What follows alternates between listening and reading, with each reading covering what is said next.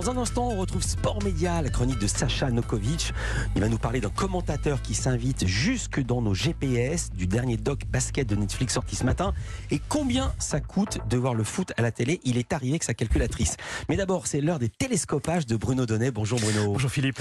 Tous les jours, Bruno, vous traquez ici les incongruités médiatiques. Mais le vendredi, vous nous en faites régulièrement le bilan, la recension. Et ce matin, vous nous révélez donc votre palmarès de la semaine. Oui, car cette semaine, Philippe, je vous ai dégoté des champions, des champions du footrack poussés à son paroxysme. Et les meilleurs, eh bien, je les ai trouvés au chapitre politique et plus particulièrement du côté du gouvernement. Vous vous souvenez qu'en tout début de semaine, on a appris que le secrétaire général de l'Élysée avait été mis en examen et que le garde des Sceaux, Éric Dupont-Moretti, était visé par une enquête. Je tiens ma légitimité du président de la République et de la Première ministre. Du coup, les journalistes sont tous allés poser une question au ministre de la Justice, poursuivi par la justice. Monsieur le ministre, est-ce que vous allez démissionner Ils lui ont demandé s'il allait quitter ses fonctions. Mais la réponse d'Éric Dupont-Moretti fut nette et sans embâge. Ça n'est pas à l'ordre du jour. Alors, si nos confrères lui ont posé cette question-là, c'est parce que dès mardi, on a vu remonter à la surface médiatique une archive. Une archive épatante datant de 2012 dans laquelle Emmanuel Macron répondait à David Pujadas. Si vous étiez mis en examen, est-ce que vous renonceriez à être candidat?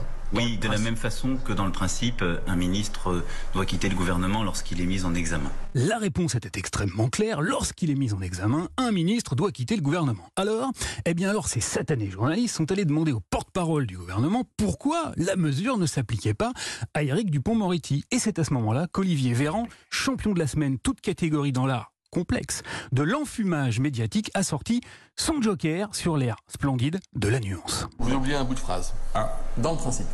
Dans le, pardon. Dans le principe.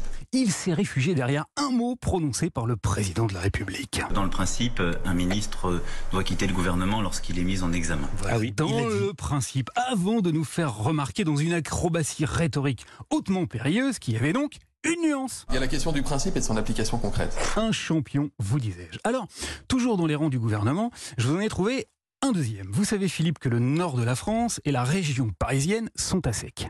Qui a plus d'essence nulle part Eh bien, figurez-vous qu'hier soir, invité de France 5, le ministre de l'écologie, s'appelle Christophe Béchu, était lui aussi bien décidé à jouer sur les mots. On n'est pas dans une situation de pénurie, on est dans une situation de tension. Voilà, lui aussi nous a bien enfumé. Merci. Et comme si ça ne suffisait pas, eh bien, il a poursuivi en sortant à son tour une carte maîtresse à laquelle, je dois bien l'avouer, Philippe, je ne m'attendais vraiment pas. Les Hauts-de-France, c'est pour partie lié au fait que les ristournes sur l'essence font qu'on a des frontaliers qui viennent de Belgique pour faire le plein et qui ont donc aggravé la situation dans les Hauts-de-France par rapport à ce qui se passe ailleurs. Voilà, c'est la faute aux Belges circuler. Il n'y a pas de pénurie. pas entendu cet argument. On vous dit. Alors, piqué au vif, les, les Belges, bien sûr, ont été agacés. Et justement, je vous en ai déniché un, un Belge, hautement comique celui-là. Il s'appelle Vincent Flibustier. Il est passé maître dans l'art de l'information parodique. Et voici donc le mot d'ordre qu'il a lancé cette semaine. Donc moi, je, je, lance le mouvement tous à 30 degrés. Eh oui, sur le réseau social TikTok, il s'est filmé thermostat en main, car vous allez l'entendre, il est extrêmement remonté. Regardez ce que je fais. Là, il veut que je mette sur 19. regardez, hop, je monte 20. Regardez, hop, 22, 23, 24, 25, hein, prends ça dans ta gueule, hein, Macron Voilà, alors après ces chaudes facéties, Philippe, je suis obligé de vous toucher un mot de ma dernière championne de la semaine, car dans la catégorie politique et poilade, il faut encore que je vous parle d'Agnès Pannier-Runacher, la ministre de la Transition énergétique, celle qui a convoqué la presse hier après-midi pour lui rappeler qu'il faut absolument régler son chauffage à 19 degrés maximum. Mais c'est pas tout. Rester euh, moins longtemps sous la douche. Tout ça pile au lendemain d'une annonce très encourageante pour la sobriété énergétique de la planète. Sachez également que les Jeux asiatiques d'hiver, au cours desquels sont organisées des compétitions de ski, de hockey sur glace et de snowboard, auront lieu en Arabie Saoudite en 2029. Voilà, et bien sachez qu'on doit donc à Madame Panier-Runacher une trouvaille linguistique tout à fait remarquable car en matière de langues, elle a inventé hier un terme absolument fantastique. Écoutez bien, on ne parle plus de pauvres qui ne peuvent pas honorer leurs factures, non, désormais il faut dire... On ne demandera jamais des Français qui sont en situation de sobriété subie de faire des économies.